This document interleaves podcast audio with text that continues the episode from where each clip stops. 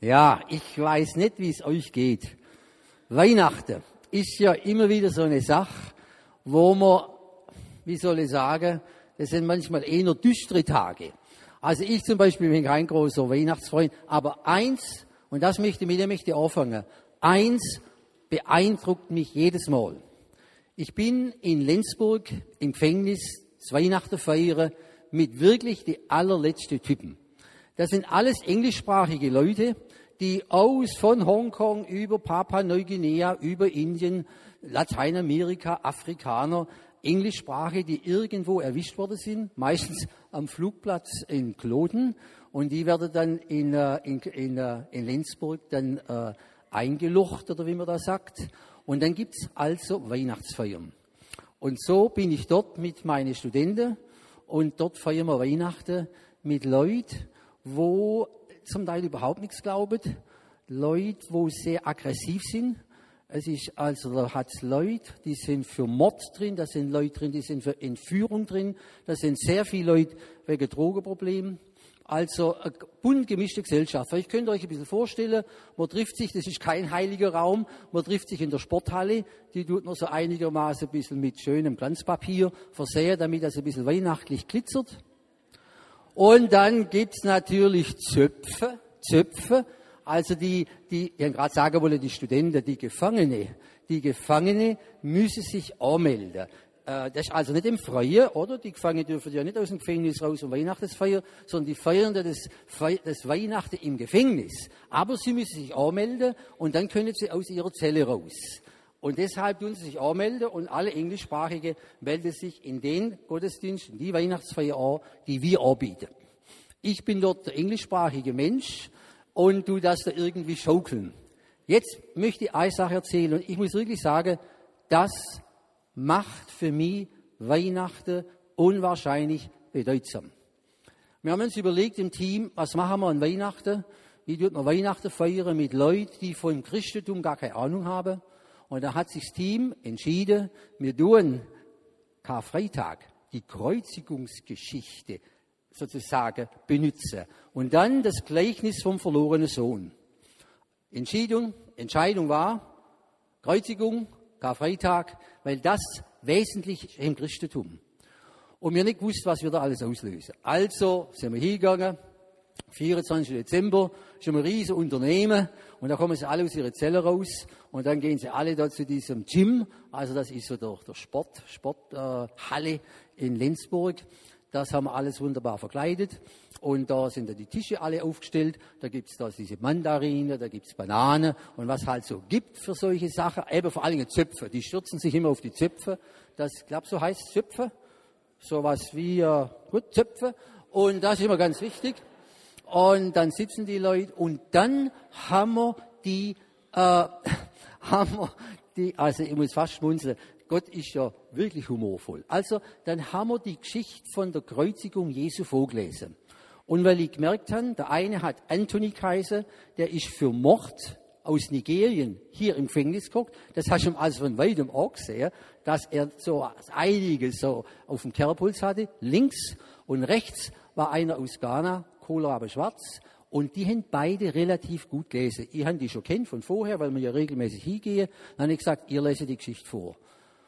Wir haben angefangen zu lesen. Ich stand in der Mitte und da war wahnsinnige Unruhe, weil die haben alle auf die Zöpfe gewartet, die haben die Zöpfe so gern gehabt und die jetzt nur einmal im Jahr geben. Wir haben gesagt, jetzt wird sehr schon mal die Karfreitagsgeschichte vorgelesen und dann ist immer stiller geworden.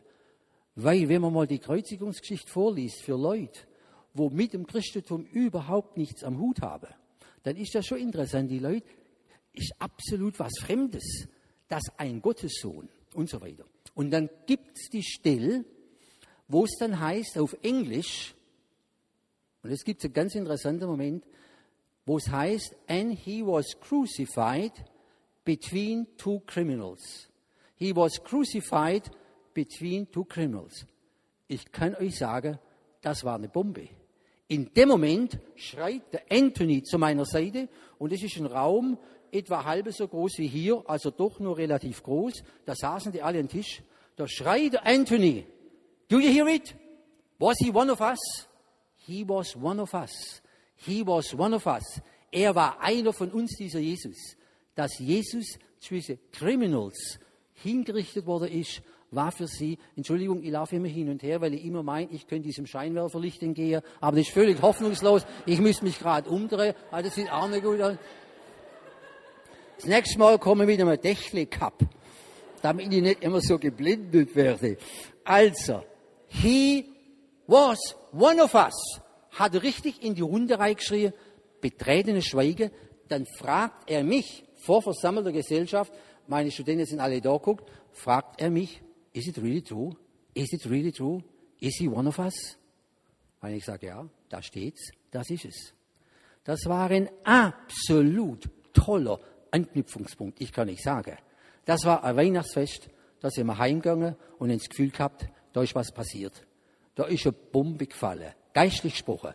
Da ist eine Bombe gefallen, da ist wirklich was passiert im Leben von den Leuten. He is one of us. Und ich möchte heute Abend nur ein paar wenige Sachen sagen. Ihr habt schon so viel gehört, ich möchte es relativ kurz machen. Aber ich möchte da anknüpfen. He is one of us. Ich sage jetzt, Stern und Weihnachten hat etwas zu tun mit We are one with him. He is one of us. Er ist einer von uns. Christen glauben, dass wir one with him sind. Eins mit ihm sind. Ich habe mir das natürlich alles überlegt für heute Abend, habe allerdings nicht gedacht, dass da so viele junge Leute da sind. Also ein Bravo, super, dass ihr da seid. Hat mich sehr erinnert an unsere Lotsparty in, in, in, in Aarau, wo wir viele Jahre hatten, mit viel junge Leuten. Ich habe aber eine Art Folie vorbereitet. Und in der Folie will ich eigentlich deutlich machen, Ihr müsst euch mit der Folie jetzt da nicht groß aufregen. Ich will eigentlich deutlich machen, dass mir von dem Stern, der ja da Rolle spielt bei der Weihnachtsgeschichte, dass wir von dem Stern was lernen können. Äh, Monika, du hast ja vorher mit großer Überzeugung gesagt, und da frage ich euch jetzt mal alle, ich muss zwar der Marius schnell anschauen, weil der gegen der Zeit, ich muss jetzt aufpassen, dass ich mich in der Zeit nicht für übertrete. Sonst lande ich auch noch in Lenzburg. Ja, also wie dem auch so sei. Äh, ist gut. Monika hat gesagt, dass diese Könige in der Stall kommen seien und dort die Anbetung vollzogen haben. Worauf der Worship-Leader, ich kenne seinen Namen nicht, der die wunderbare Gitarre gespielt hat, der sitzt hier irgendwo im Publikum, der hat dann immer von der Stub geredet. Und nachher haben wir vom Haus gesungen.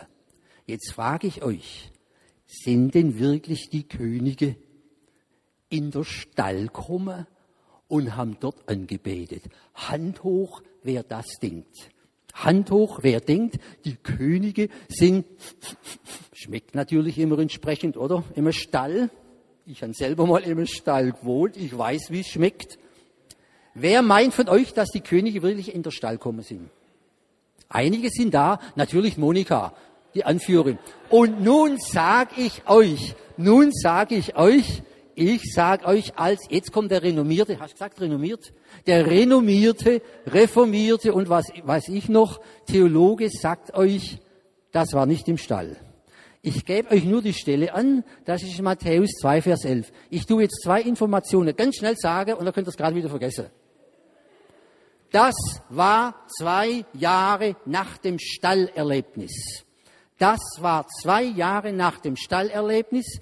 Das war in einem Haus. In Matthäus 2, Vers 11, da gingen sie in das Haus. Das ist nicht der Stall von Lukas 2. In Lukas 2 ist vom Stall die Rede. Ochs und Esel. Und deswegen sieht man normalerweise, das ist die erste Information, ganz schnell, deswegen sieht man normalerweise die Hirten und die Könige beieinander im Stall mit Ochs und Esel. Und das ist rabbisch. Das stimmt hinten und vorne nicht. Sondern Ochs und Esel und Hirten, die gehören zusammen und das gehört zur Weihnachtsgeschichte. Und das ist in der Tat in Lukas 2 Kapitel 2 berichtet. Allerdings Ochs und Esel steht nicht dort, aber ist ja anzunehmen, denn im Stall gibt es ja solche Viecher.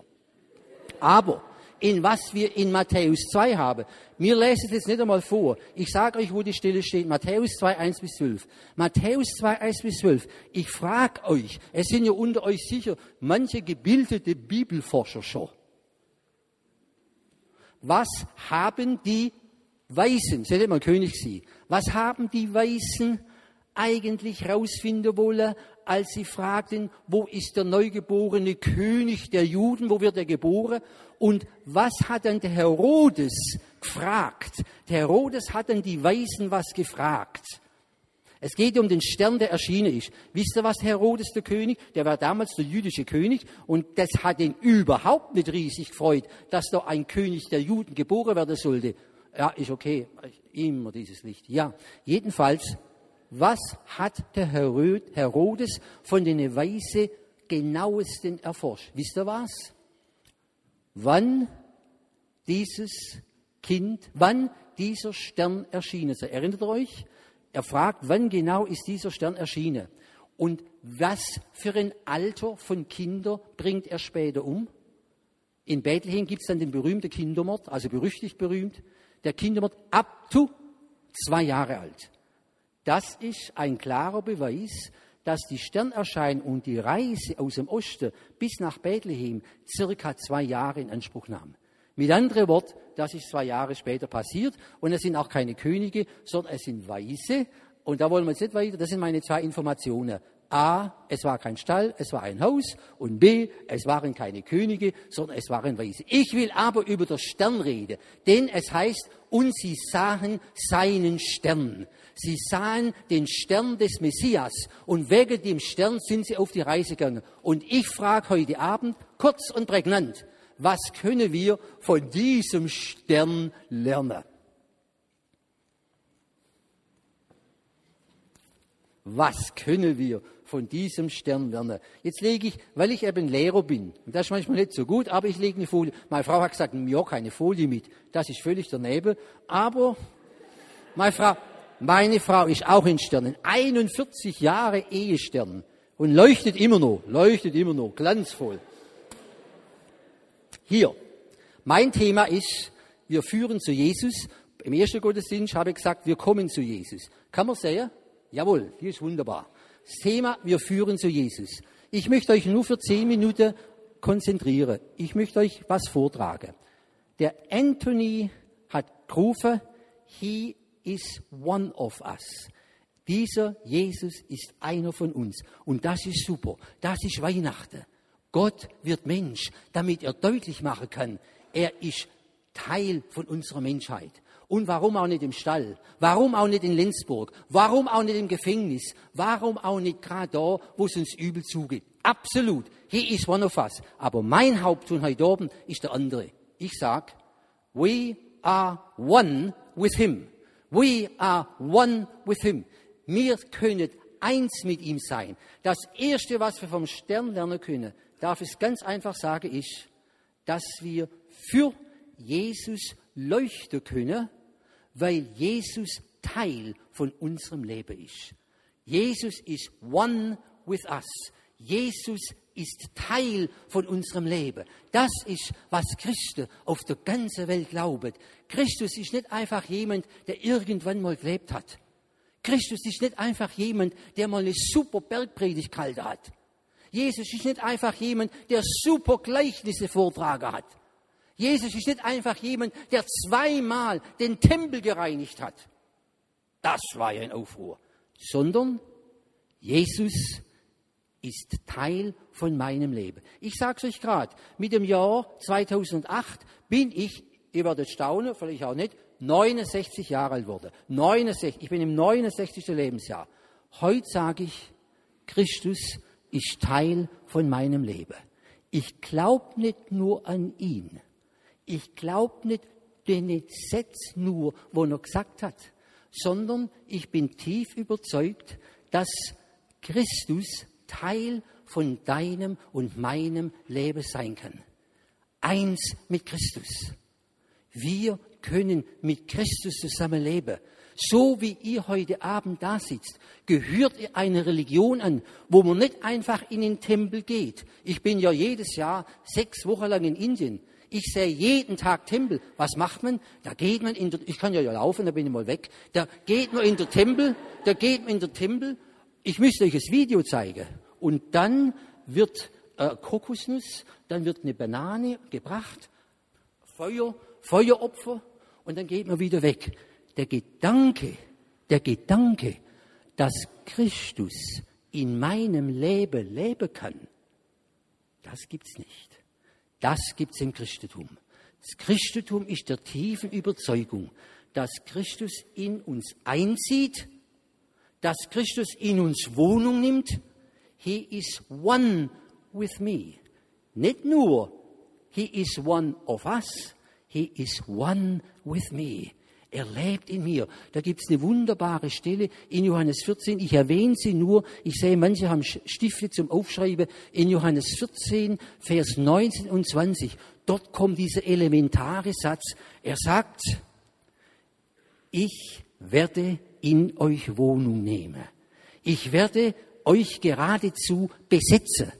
Es gibt ja in Afrika, da habe ich viele Jahre gelebt, in Afrika gibt es Menschen, die sind besessen vom bösen Geist. Wahrscheinlich habt ihr schon Berichte gehört, Filme gesehen oder auch das eine oder andere erlebt. Da sind Menschen besessen und da müssen Dämonen austrieben werden.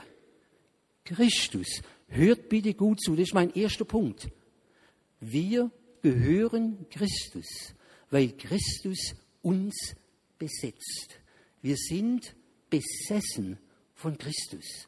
Nehmt das bitte ins Jahr 2008 mit. Ist nicht einfach, dass Christus als Objekt ist, an das ich glaube, sondern Christus ist Teil von mir. Christus lebt in mir. Und deswegen sagt Jesus, ich bin das Licht der Welt und gleichzeitig sagt er, ihr seid das Licht der Welt. Ich bin das Licht der Welt und ihr seid das Licht der Welt.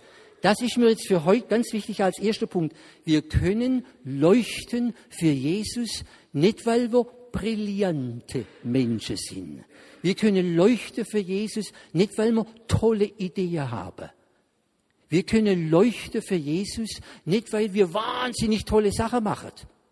Wir können leuchten für Jesus, ob wir Schüler, Studenten oder Lehrling, Stifte oder was auch immer, weil Christus in uns wohnt und sich bemerkbar macht durch unser Leben. Haben wir das einmal begriffen? Das ist mal der erste Punkt. Leuchte für Jesus, weil Christus in uns wohnt. Und es wäre mir ein riese Freude, anders kann ich es gar nicht sagen. Es wäre mir riese Freude, es gäbe heute Abend Leute, die würden sagen, ich möchte diesen Jesus auch in mir wohnen haben. Wisst ihr, warum früher Christen Christen genannt worden sind? Ich bin nicht einmal sicher, ob wir wissen, warum uns überhaupt Christen nennen. Ich sage es euch mal ganz offen. Die sind nicht Christen genannt worden, weil sie wahnsinnig gute Sachen gemacht haben.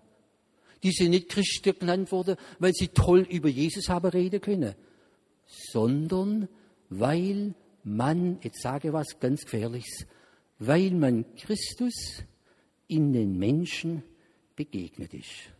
Habt ihr das verstanden? Versteht ihr mein Dialekt dahinter? Ja, ist mir wichtig, weil wenn wir das verstanden haben, dann gehe ich heim und sage zu meiner Frau, super, super, dazu hat es sich lohnt, nach Bern zu gehen. Ich sage es nochmal, man hat Christen, in Griechisch heißt Christianoi, Christianoi, man hat sie kleine Christusse genannt, weil Christus geleuchtet hat durch ihr Leben. Ich gebe nur ein Beispiel. Petrus und Johannes kommt vor der Hohe Rat und das ist ein riesen Zeug. Man verbietet ihnen zu reden und so weiter. Das kann man in der Apostelgeschichte 4 nachlesen.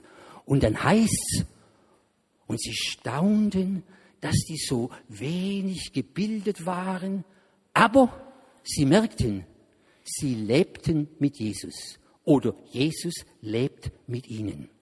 Das ist mein erster Punkt. Leuchten für Jesus. Wäre das nicht ein super Programm fürs Jahr 2008? Ich gehe sofort zu meinem nächsten Punkt. Aber merkt euch das. Noch ein Gedanke. Heilige. Wisst ihr, was Heilige sind? Im Neuen Testament steht über an die Heiligen in Korinth, an die Heiligen in Thessalonich, an die Heiligen in Rom. Überall steht Heilige. Und da denken wir immer sofort an der Heilige Vater. Ist ja nebenbei auch ein Deutscher. Ist ja ganz interessant, ja? Der Heilige Vater ist mal wieder ein Deutscher. Das ist ja interessant. Aber mir verbindet mit heilig immer, was wohl, wer sagt gerade das Wort, mit heilig verbinden wir immer was? Vorschlag zur Güte. Mit heilig verbinden wir Heiligen. Da oben. Weiter. Mit heilig verbinden wir was für ein Gedanke?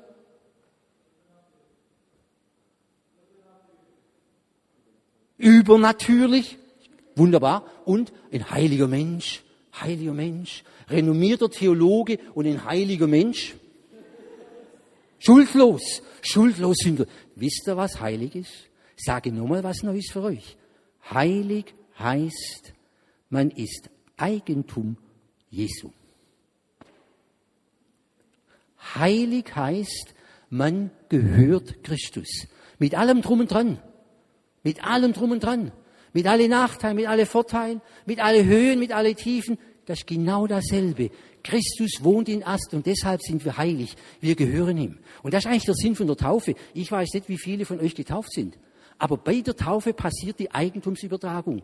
Da heißt, Dieter Kemmler, das ist jetzt mein Name, Dieter, ich nehme nur mich als Beispiel, Dieter Kemmler, geb dich aus der Hand. Ja, wem soll ich mich geben? Jesus. Auf sein Konto. Baptizo. Taufen heißt, das ist aus der, aus der Banksprache damals, und taufen heißt eigentlich jemanden übertragen auf das Konto von jemandem. Also wenn ich jetzt ein Millionär wäre und der Marius, ich kann mir vorstellen, dass er nicht unbedingt Millionär ist, aber wenn ich ihm jetzt eine halbe Million für sein Ich liebe Berlin würde überweisen, dann hätte ich 500.000 Franken abgeben und er hätte 500.000 Franken auf seinem Konto. Wäre ja super Angelegenheit. In der Taufe überweise ich mich aufs Konto von Jesus. Checkt? Ist das klar? Das ist wichtig. Eigentum Jesu. Also ich muss weitermachen. Das ist erst mein erster Punkt. Leuchten für Jesus. Zweiter Punkt. Wo sind wir? Ja, jetzt ist interessant. Wenn wir leuchten für Jesus, ist es ganz wichtig, dass man nicht einfach, ah, das ist jetzt super, jetzt klappt das nicht mehr so. Leuchten für Jesus, na, ich will, möchtest du mir aufnehmen? Nicht unbedingt, gut.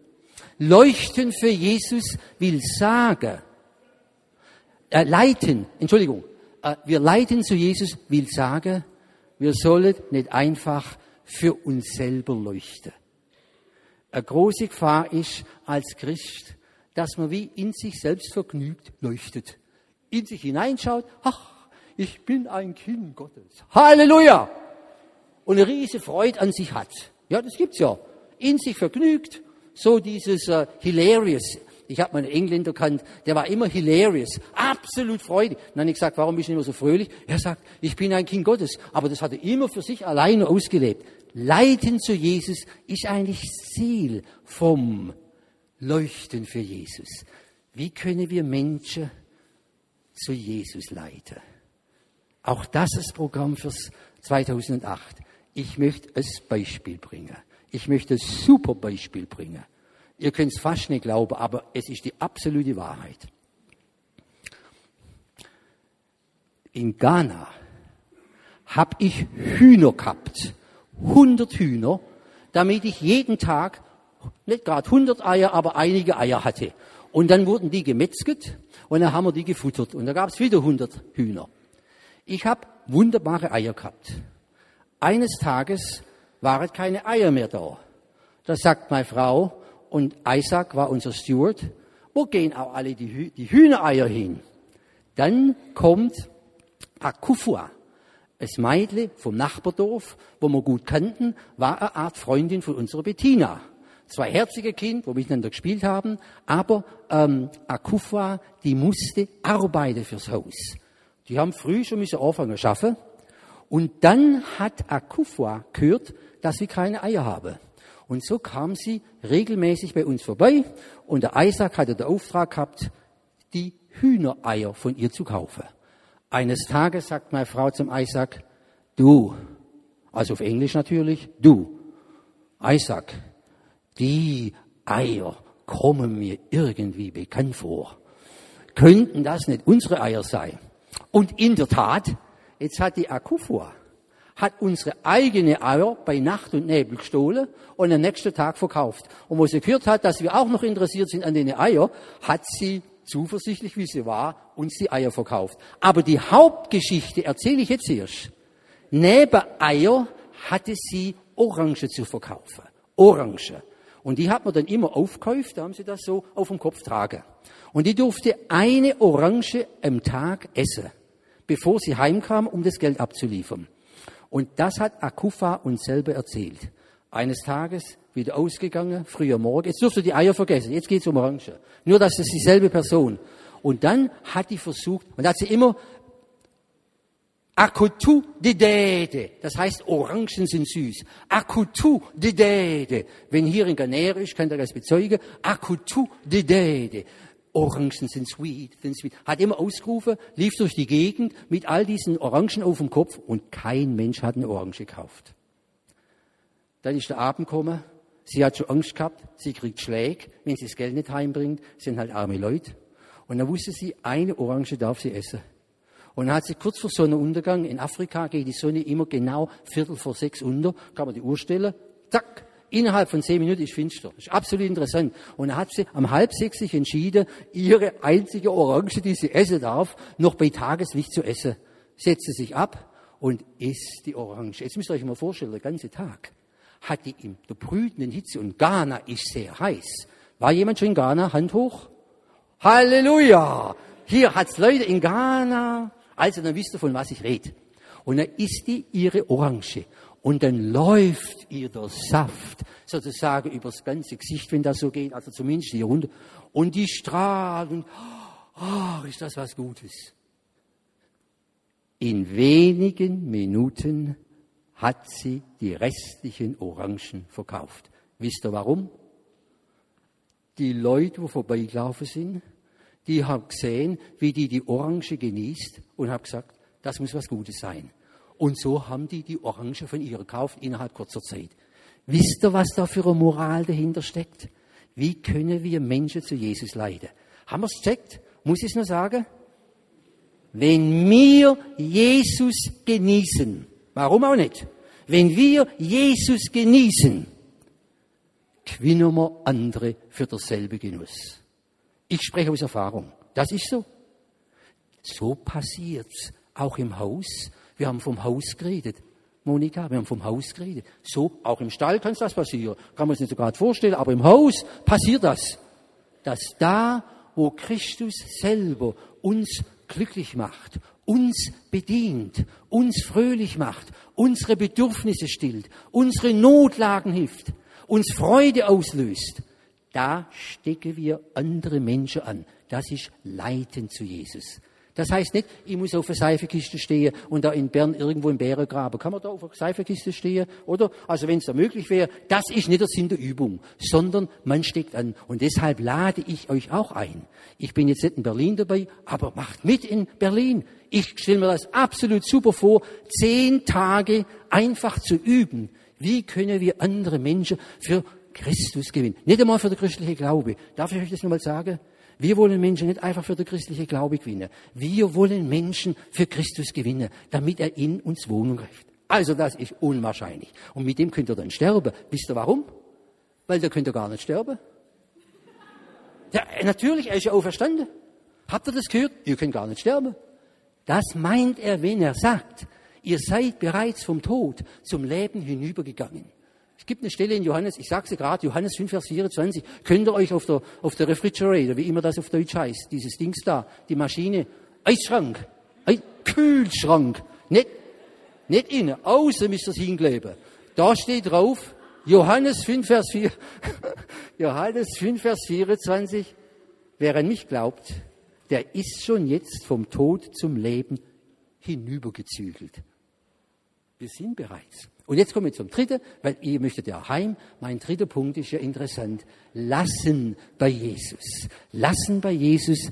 Das soll schlicht und ergreifend heißen. Was heißt denn das? Leuchten für Jesus, leiten zu Jesus und dann lassen bei Jesus. Hat jemand eine gescheite Idee? Lassen, ihr, habt, ihr könnt euch ja vorstellen, dass ich mir ein bisschen Gedanken gemacht habe, ja?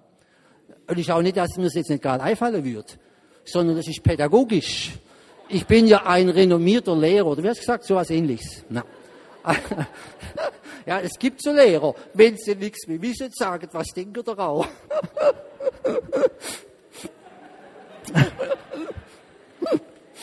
Also, Spaß beiseite, lassen bei Jesus. Was meint ihr, soll das heißen? Das ist nur wichtig. Wir leuchten für Jesus, hoffentlich. Wir leiten zu Jesus, machen Menschen, sagen wir mal, der Appetit auf Jesus, wie eine Orange. Vergesst die Geschichte von der Orange nicht. Appetit. Ich könnte euch 100 Beispiele bringen. Ich tue nicht übertreiben. Ich bin natürlich auch schon in Methusalem. 69 ist sehr alt. Aber ich habe viele Beispiele, wo ich merke, Leute kommen zum Glauben an Jesus Christus. Nicht, weil ich auf sie einrede, sondern weil wir einander kennenlernen. Und dann irgendwann sagt, ich muss euch noch was lustig sagen, weil Leute dann sagen, das ist schon super, irgendwie ist da eine Qualität, wo ich auch möchte. Aber jetzt sage ich euch noch schön was Lustiges, das ist nur in Klammer, aber das ist so oberherzig. Ich habe es, glaube ich, Marius oder irgendjemand hat es vorhin gesagt. Wir haben Abschlussfeier gehabt am TDS, ich kann euch sagen, Abschlussfest. Und da wird nach vier Jahren abgerechnet mit den Dozenten und Dozentinnen, sprich Lehrer und Lehrerinnen, sprich Professoren und Professoren. Könnt ihr nennen, wie es wohl. Das sind die Leute, die unterrichtet. Vier Jahre. Und da sind wir alle vorne gestanden, in Reihe und Glied, und da bin ich dran gekommen. Ich sag's nur, weil ich euch von Herzen gern hab, sonst würde ich nicht sagen.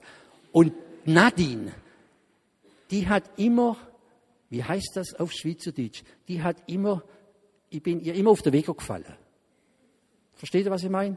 Wir haben uns nie so recht vertragen. Und, ich hab, und dann ist jeder Student oder verschiedene Studenten sind für bestimmte Lehrer aussortiert worden. Also der eine Student hat den bedient, der andere Student hat den bedient und was gesagt. Und Nadine, die ich am wenigsten vertragen habe und sie genauso, die war für mich drin, habe ich gedacht, oh Schreck, oh Kraus, was kommt jetzt dran? Weil die schreiben sich alles auf, oder was man vor vier Jahren mal rausgelassen hat, da kommt's dann. Und da hat sie das sehr nett gemacht. Ich bin fast zerschmolzen, was sie da alles Liebes und Freundliches zu mir sagte. Und dann sagt sie mir, denke, du liebe Zeit, jetzt kommt der Clou. Meine Frau saß hinter, ich war froh, dass sie da war, im Falle Ohnmachtfall. Jedenfalls, ja, na, dann weiß man, wo ich hier gehe. Jedenfalls sagt sie, Dieter, ich will dir noch ein Geheimnis lüften, äh, das du noch nicht weißt.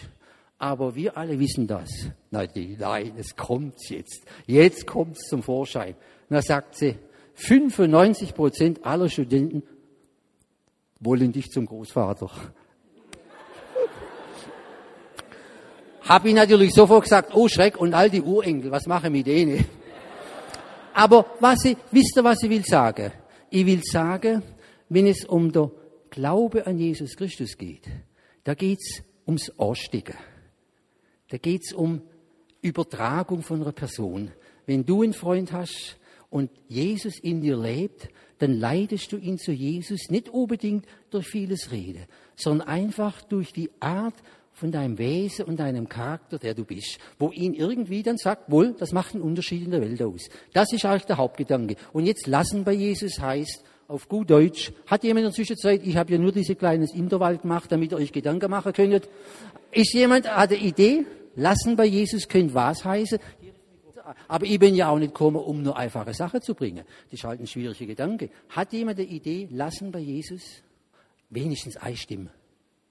Heißt auch, Lasten bei Jesus lassen. Gut, das ist sicher auch richtig. Das gehört mir schon beim ersten Punkt. Das gehört schon mir beim ersten Punkt. Christus wohnt in uns, also trägt er auch meine Last. Das ist ja eine super Angelegenheit. Lassen bei Jesus heißt, nicht über Jesus hinausführen, nicht in andere Philosophie reinführen, sondern sagen, Jesus ist Erlöser. Punkt.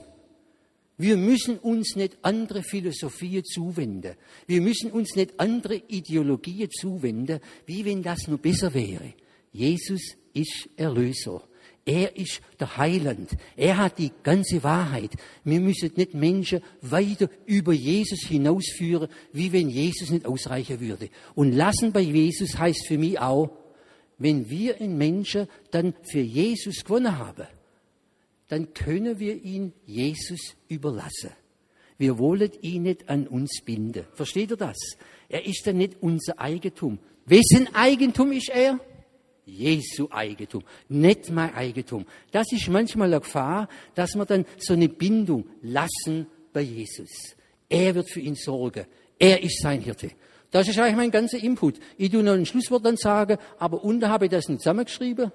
das renommiert, ist eine fragliche Sache. Also, hier ist es, leuchten für Jesus, das ist unser Wesen. Leiten zu Jesus, das ist unser Wirken, das ist unsere Aufgabe, das ist unser Leben. Halleluja! Und lassen bei Jesus, das ist unsere, was habe ich geschrieben? Wonne. Sprich, das macht mich glücklich. Ich kann es loslassen und sagen, nun geht er mit Jesus durchs Leben. Und er hat am Schluss noch einen Anfang vom Lied, beziehungsweise ein Vers im Lied draufgeschrieben, komm Herr, Komm, Herr, leg deine Hand auf mich, nimm mich zu eigen hin, gestalte Sinn und Tun für dich, bis ich ganz bei dir bin. Da gibt's einen letzten Vers. Mach mich zu deinem Reich bereit, was du verlangst, das gib. Die Höhe der Vollkommenheit, die schlichte tiefer Lieb. Ist das nicht super? Danke. Amen.